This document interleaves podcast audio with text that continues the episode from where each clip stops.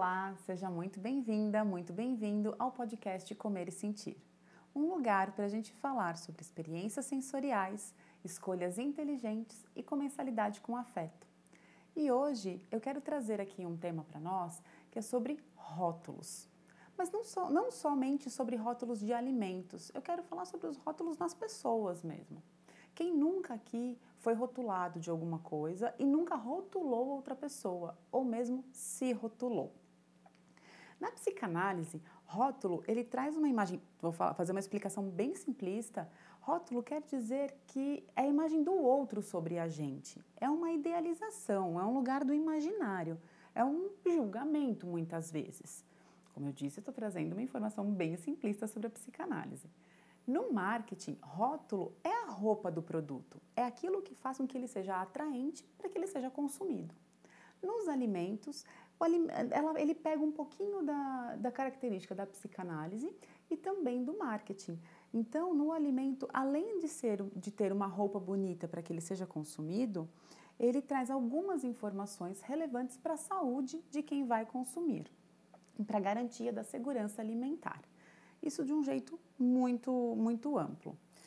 É, eu sou uma pessoa que eu tenho muitos rótulos. Eu me dou muitos rótulos, me enquadro em muitas, muitas caixinhas e também as pessoas me dão muitos rótulos. Alguns não me incomodam. Quando eles não são ofensivos, eu não me importo. Mas tem um rótulo que me colocam e que eu costumo rir, que é o da Ju é natureba. Natureba, ele soa engraçado, né? Porque é, remonta uma pessoa que tem uma conexão com a natureza, uma pessoa que tem, parece que ela é zen, parece que tudo que ela faz deriva da terra. Mas, gente, eu moro em São Paulo, eu moro em apartamento, o máximo que eu tenho de terra na minha casa são algumas plantas e que às vezes elas nem prosperam por conta do, do ambiente que eu vivo. Então, é, esse natureba, ele traz uma, uma carga de idealização que eu dou risada. E aí as pessoas acabam me tratando de uma maneira um pouco diferenciada por isso. Então eu recebo às vezes alguns comentários do tipo: "Ai, não, mas a Ju é super natureba. Ai, eu não sei nem o que fazer para Ju, porque meu, ela é super natureba e aqui em casa eu não tenho nada assim". Ou então vem um: "Ai, não, a Ju, a Ju tá outro nível. Ela é super natureba". Vocês entendem como é um lugar do imaginário do outro? Mas esse tipo de, de rótulo me faz refletir do porquê que as pessoas me veem como natureba e o que é que eu tenho de natureba. E aí eu, achei, eu, eu me senti muito confortável em compartilhar aqui o porquê ser natureba.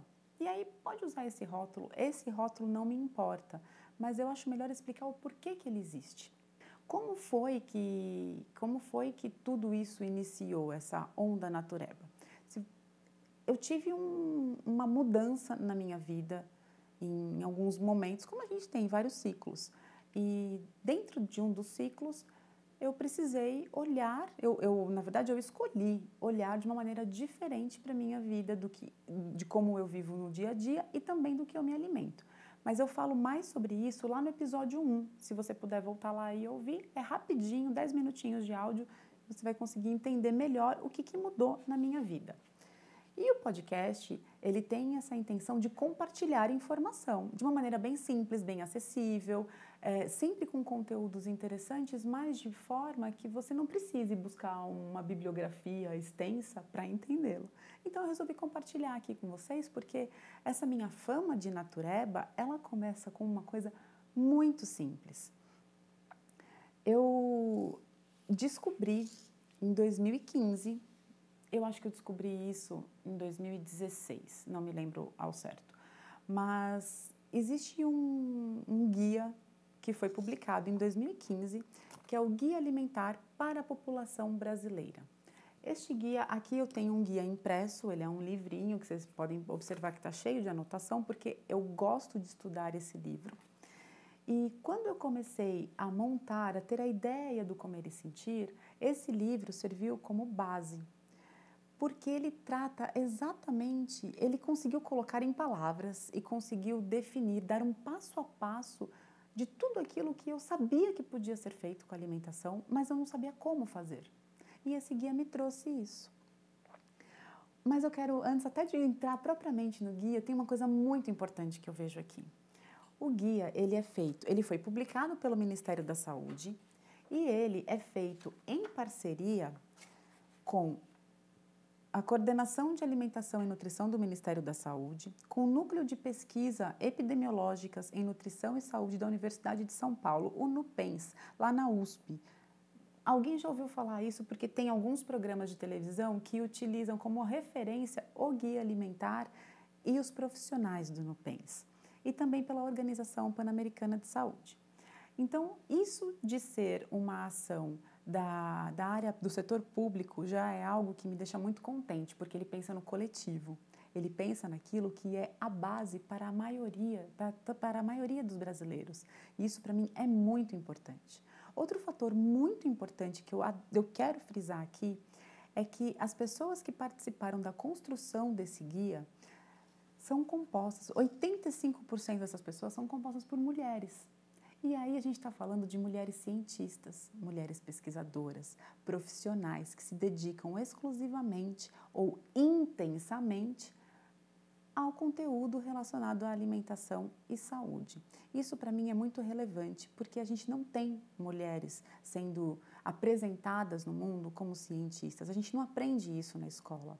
Então, hoje em dia, quando a gente tem, a gente tem que valorizar, tem que falar de maneira intensa, para que daqui mais umas três gerações à frente da minha, isso nem seja tão relevante, porque as mulheres e os homens estarão em pé de igualdade na ciência e no mundo inteiro, em qualquer área de trabalho. Pronto, passou, passou a sessão de desabafo. Então eu quero trazer isso para vocês porque eu acho muito relevante essa questão das mulheres. E aí isso me leva a outras reflexões, né?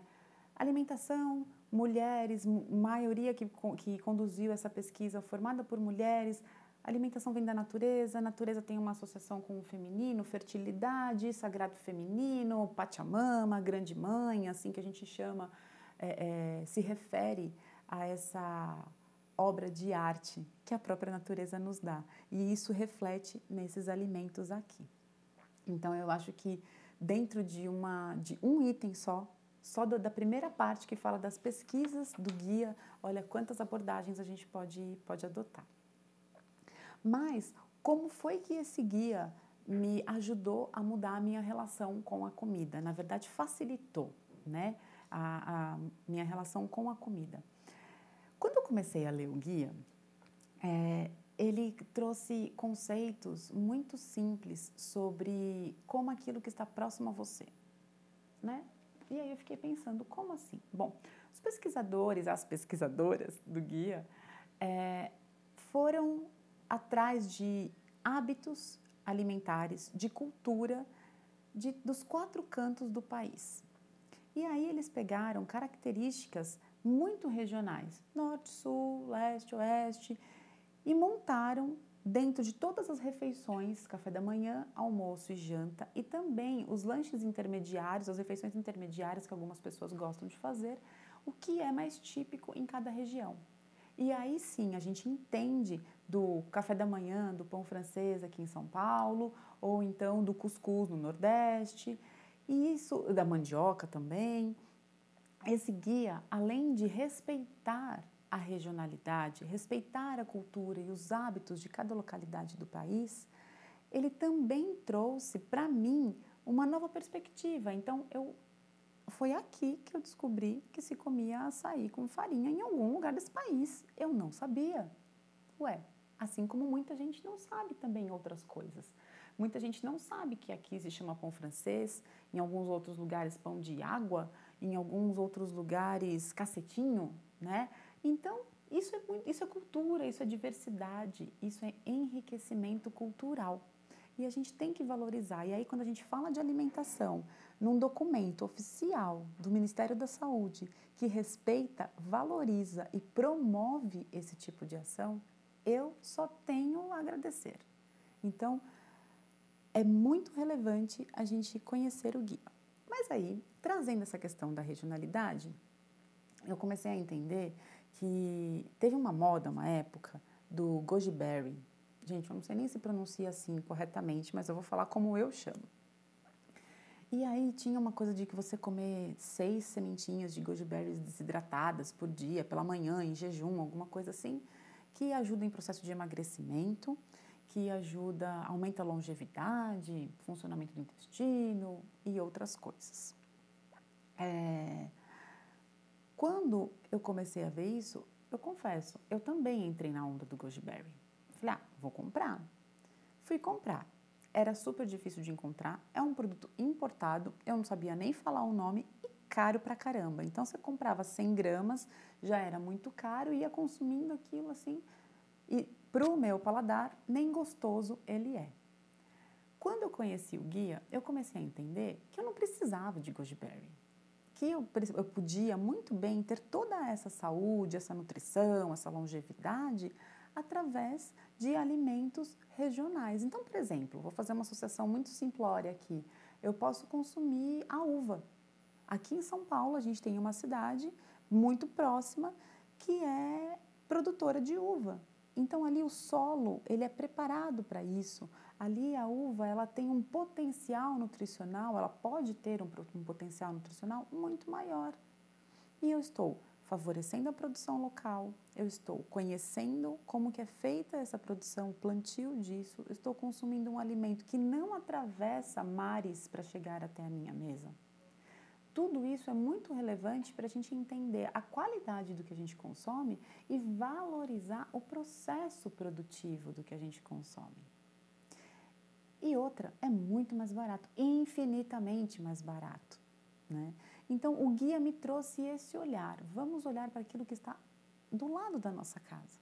Não adianta nada eu começar uma, uma alimentação estilo Ayurveda com alimentos que são típicos da Índia. Não, eu posso inclusive fazer uma alimentação baseada na Ayurveda, mas eu vou adaptar para alimentos que são regionais, estão aqui no Brasil, principalmente em São Paulo, porque aí eu consigo adequar a, a toda a disponibilidade que eu tenho ao meu redor, porque eu saio do trabalho e passo no supermercado. Final de semana, no máximo, eu vou na feira. Eu não vou lá na fazenda colher algo muito fresco. Bom, uh, aí com isso eu passei a fazer escolhas melhores. Eu comecei a olhar para aquilo que está ao meu redor. E o guia trouxe uma coisa que eu amo, que foi o grande precursor de muitas das atividades que eu fiz com o Comer e Sentir e ainda faço. O guia, ele me ensinou como identificar o processamento dos alimentos. Como assim? Bom, a gente não consegue simplesmente qualquer alimento tirar da natureza e consumir diretamente. Alguns sim, a maioria. Outros não. E aí o guia ele ensina eh, a gente olhar os alimentos é, da maneira como eles chegam até nós. Então, por exemplo, essa laranja e essas frutas aqui. Isso daqui são alimentos in natura. A gente colhe direto do pé, lava e consome. Laranja já vem inclusive com uma embalagem linda, né? Nunca esqueçam disso, gente. As frutas, os alimentos têm embalagem natural.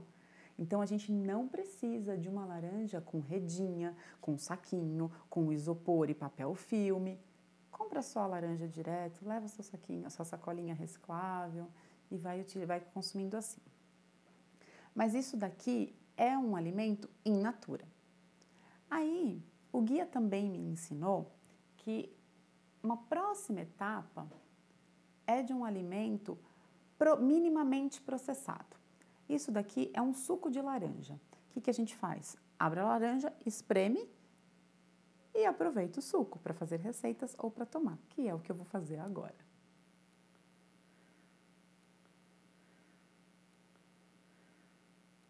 Tá bem docinha, inclusive.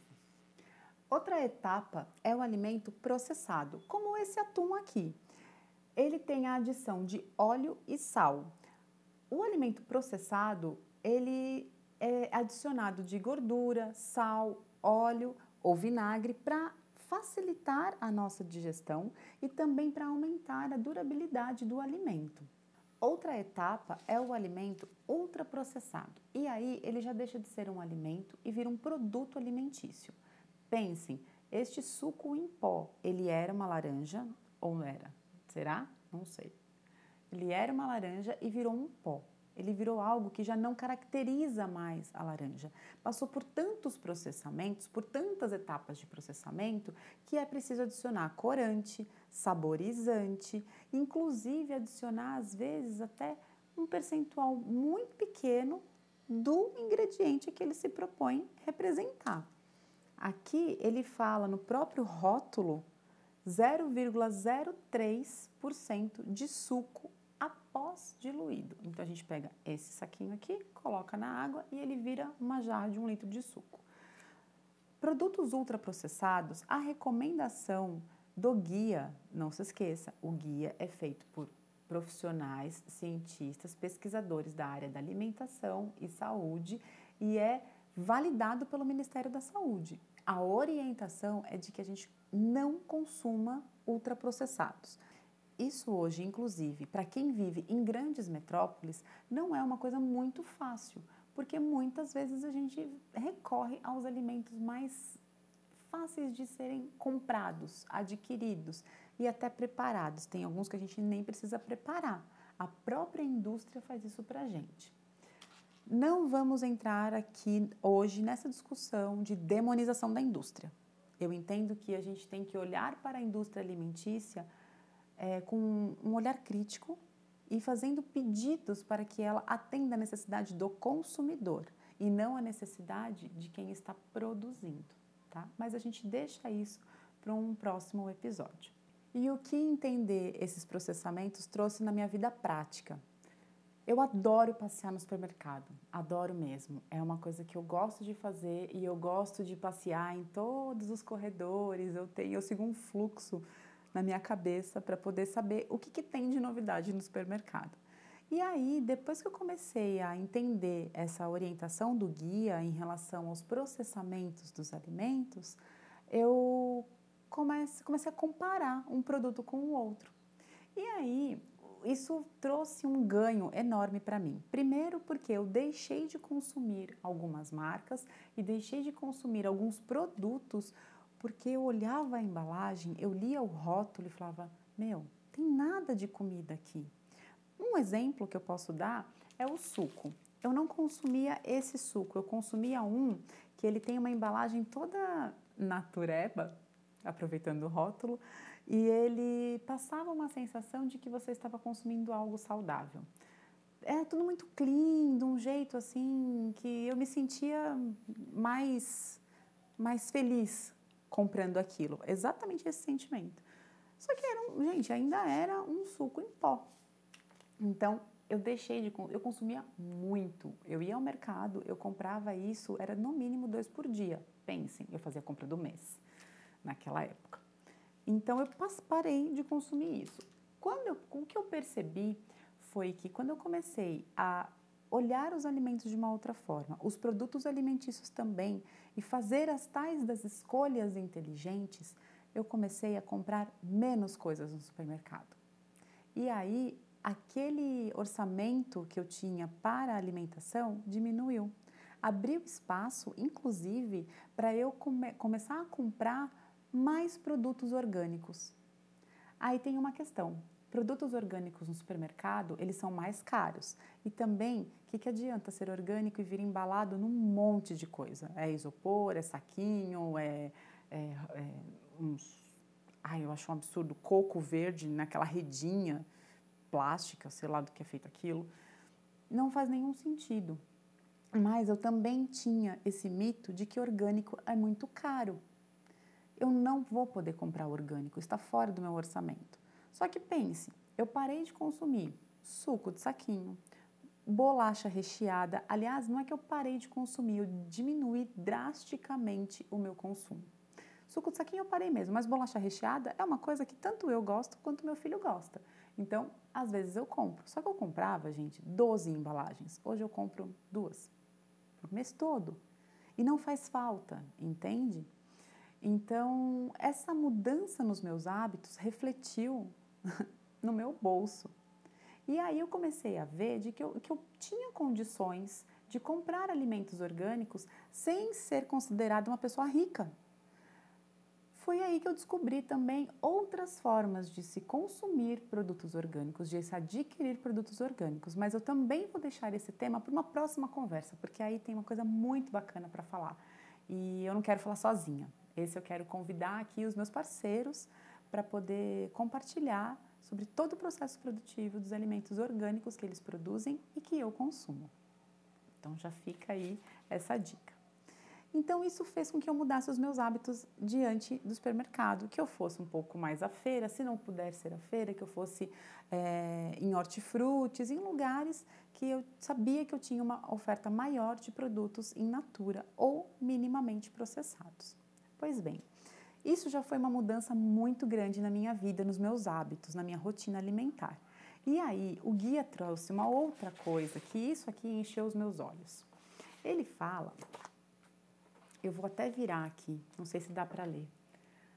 O ato de comer e a comensalidade. Vocês podem observar que, inclusive, no meu no nome do Comer e Sentir, é, eu trago essa palavra comensalidade com afeto. Comensalidade é tudo aquilo que está ao redor do ato de comer. Então, quando a gente se preocupa em fazer uma comidinha para receber alguém, em fazer um café gostoso para falar com alguém, para oferecer para alguém. A gente se organiza, gente, é uma confusão, não é? Festas de final de ano, o que a gente vai fazer no Natal, o que a gente vai fazer no Ano Novo, o que a gente vai levar de comida. Tem comidas que são tradicionais, preparações que são tradicionais para cada região, para cada grupo social. É, por que é importante tomar café da manhã na mesa ou por que é importante que a família faça uma refeição à mesa. E se você mora sozinho, qual é a importância de se montar uma mesa para você se alimentar? Tudo isso está ao redor, tudo isso engloba a comensalidade. Então, eu posso até ter toda essa consciência dos produtos que são in natura, dos produtos orgânicos, mas eu como vendo televisão, correndo, no, na praça de alimentação do shopping todos os dias, sozinho ou com muita gente, no meio de muito barulho, porque aí é de acordo com cada pessoa. Tudo isso faz com que eu não me entregue ao ato de comer, com que ele não seja prazeroso, com que ele não faça sentido à minha vida. Então, isso mudou também. Eu venho de uma família que faz refeições à mesa todos os dias. Eu cresci assim. Café da manhã também, mesa posta. Não importa se vai ser só um cafezinho preto e um pão com manteiga, um pão amanhecido com manteiga. Tem que ter a toalha na mesa, colocar a sua xícara e se servir. Isso faz sentido para minha família, isso faz sentido para mim. Isso para mim traz afeto. Isso traz é, uma sensação de aconchego, de pertencimento. E eu ensinei e ensino até hoje isso para o meu filho. Essa é uma prática que eu tenho na minha casa. Eu recebo muitas pessoas, muitos amigos em casa e sempre que eu os recebo, eu me preocupo com o que eu vou fazer para comer. Porque quando a gente senta à mesa para conversar sobre qualquer coisa, para uma reunião ou para falar sobre a vida, enquanto você fala e você morde aquele pedaço de torta e você toma aquele café quentinho, tudo aquilo ganha uma, cria uma atmosfera que se torna inesquecível, se torna memória afetiva. E comensalidade traz memórias afetivas. E a gente tem que respeitar isso. E cada um tem a sua. E aí a nossa geração anos 80 tem muitas memórias afetivas que derivam de produtos industrializados. Tudo bem, a gente tem que respeitar, é uma geração, era uma condição, era uma realidade social. Isso é tão importante para mim, essas descobertas todas que o guia trouxe foram tão significativas que eu optei, eu escolhi por fazer agora uma faculdade de sociologia, porque eu quero entender melhor as relações da, da sociedade, os, como as coisas começaram a acontecer, o porquê elas aconteceram, para onde elas caminham e qual a relação delas com os alimentos. E isso é amplo demais. Aí eu posso pensar em toda a cadeia produtiva, né? desde o plantio, do cultivo, da produção, do processamento do alimento à mesa e do descarte. Então, quando eu falo para vocês sobre escolhas inteligentes, fazer experiências sensoriais, que é exatamente isso. Eu estou aqui falando com vocês, estou ao lado de uma fruteira. Nessa fruteira tem uma goiaba, que já está madurinha. Ela está com um perfume incrível. E isso daqui, além de me trazer memórias de quando eu fazia suco de goiaba, quando eu era criança, me traz memórias de já ter aberto uma goiaba e ter um bichinho aqui dentro. Isso tudo faz com que eu me sinta muito mais próxima daquilo que é real, daquilo que faz parte da nossa natureza. Tudo isso me faz criar interesse pelo ser humano, interesse pela vida e respeitá-la cada vez mais. E é por isso que eu resolvi compartilhar tudo o que embasou essa, esse meu rótulo de natureba. E eu quero aproveitar para falar para vocês que o Guia Alimentar, ele é uma publicação gratuita, ele está disponível no site, eu vou deixar o site na descrição aqui do áudio e do vídeo. Então você pode acessar, baixar o PDF, ler, você pode ler por partes, pode ler ele inteiro, tem alguns vídeos já. E assim, o guia, ele é ele é mais amplo, tá? Ele traz outras informações, muitas outras informações, de uma maneira muito simples. Eu escolhi hoje trazer essas que eu acho mais relevantes para uma mudança imediata, para você hoje é, já almoçar diferente, já jantar diferente, já fazer um café da manhã de uma maneira diferente. Mas vocês vão perceber que em todos os episódios do Comer e Sentir, em todo o material publicado do Comer e Sentir, sempre tem uma referência a alguma orientação do guia alimentar. Então a gente ainda vai falar muito mais sobre isso e eu me sinto muito honrada em conseguir hoje compartilhar aquilo que transformou a minha vida, sim, transformou mesmo. Não é moda, não é um papo é, né, de uma maneira superficial. Realmente trouxe mudanças muito significativas na minha vida e isso reflete em todo mundo que está ao meu redor. Eu quero agradecer muito por vocês terem ficado aqui até o final, ter ouvido, ter assistido, ter dividido comigo esse momento e entender que por trás de todo rótulo existe uma história. Então, às vezes, aquilo que a gente idealiza, aquilo que a gente considera inalcançável, está muito mais acessível do que a gente imagina. Para isso, a gente precisa conhecer. Muito obrigada.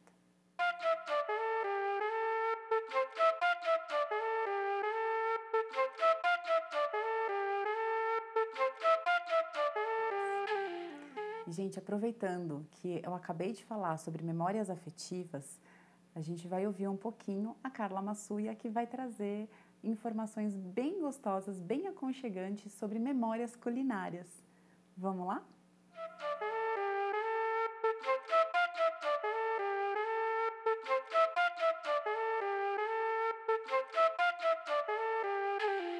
Oi, gente, eu sou a Carla e hoje eu vim dar uma dica sobre um livro bem legal que é O Lugar de Criança na Cozinha, da Malu Petit. A Malu Petit ela é nutricionista, assim como eu, também é nutricionista materno-infantil, como eu também. E o que a gente sabe que a estratégia mais efetiva para fazer uma criança comer é fazer com que ela participe do preparo. Quando a gente pesquisa na internet receitas de criança ou coisas para criança fazer, normalmente a gente acha só coisas de fruta, verdura e legume.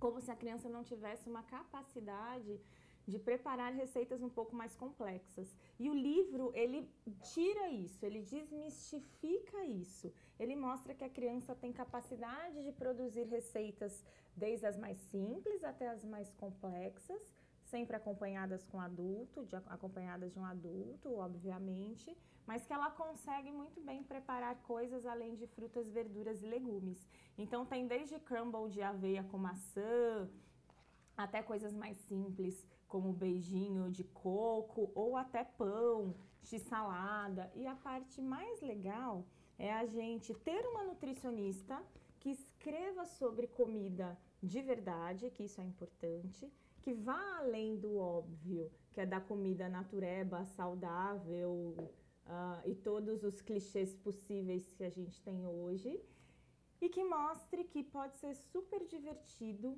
além de produzir junto, comer junto. Então fica a dica desse livro, Lugar de Criança na Cozinha, Lembrando também, se você for no supermercado, se você for na feira, se você for no sacolão com a criança, melhor ainda. Se tem algo que o seu filho, que seu sobrinho, que seu vizinho, que sua criança não coma e você gostaria que ela comesse, a principal dica é cozinhe com ela. Isso tem que ficar gravado. E esse livro ajuda bastante nisso.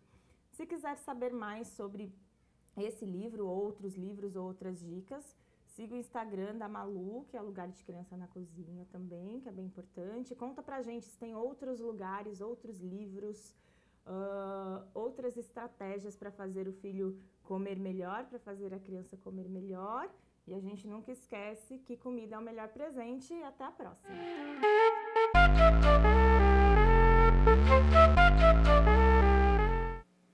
Gente, compartilha, curte e nos siga no Instagram, no Facebook, arroba Comer e Sentir. Se quiser falar com a gente, alguma dica, alguma sugestão, pode enviar um e-mail para comer e sentir, arroba comeresentir.com. Espero vocês!